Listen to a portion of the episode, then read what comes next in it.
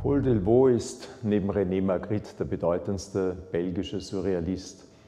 Und wie sein Landsmann überlässt er sich eigentlich nicht dem surrealistischen Prinzip der Écriture automatique, diesem Strom des Unterbewussten, sondern er erfindet Traumbilder. Die Landschaft, die wir besitzen, hat den trivialen Titel Landschaft mit Gaslaternen. Es zeigt nichts anderes als ein Totenreich. Eine schwarz gekleidete, im Trauergewand gekleidete Frau im Vordergrund blickt in dieses Totenreich hinüber, in das fahle Licht, in dem zwei junge Mädchen einen Leichnam vorbeitragen. Für immer wird die Verbindung zwischen den Lebenden und den Toten gekappt sein. Die Telegrafenmasten, die hier für so etwas wie Kommunikation stehen, sind gekappt, die Leitungen hängen schlaff herunter. Und das einzige Leben, das in diesem ganzen Bild blüht, ist in Gärten, in Mauern eingezwängt.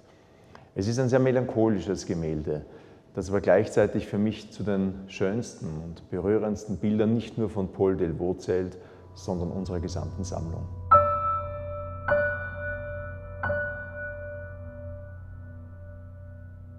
Man muss sich ja dann letzten Endes auf manche Details einlassen, um überhaupt die Irritation zu verstehen, die sich sofort jeden Betrachter einstellt.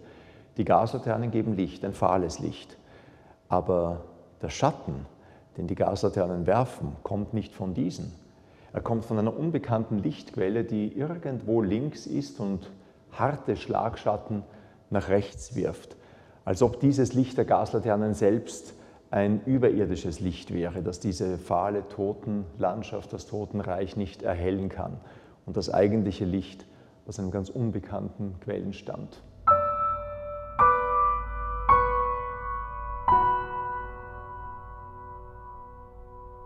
Man mag sich schließlich fragen, wo endet unser Reich, wo beginnt jenes der Toten?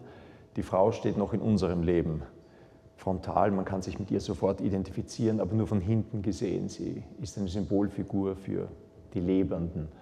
Aber der Weg, auf dem sie sich befindet, der ist die Brücke, die aber plötzlich im Nirgendwo endet. In jenem pflanzen-, baumlosen, gewächslosen Reich der braunen Hügel. Ein sehr berührendes Gemälde.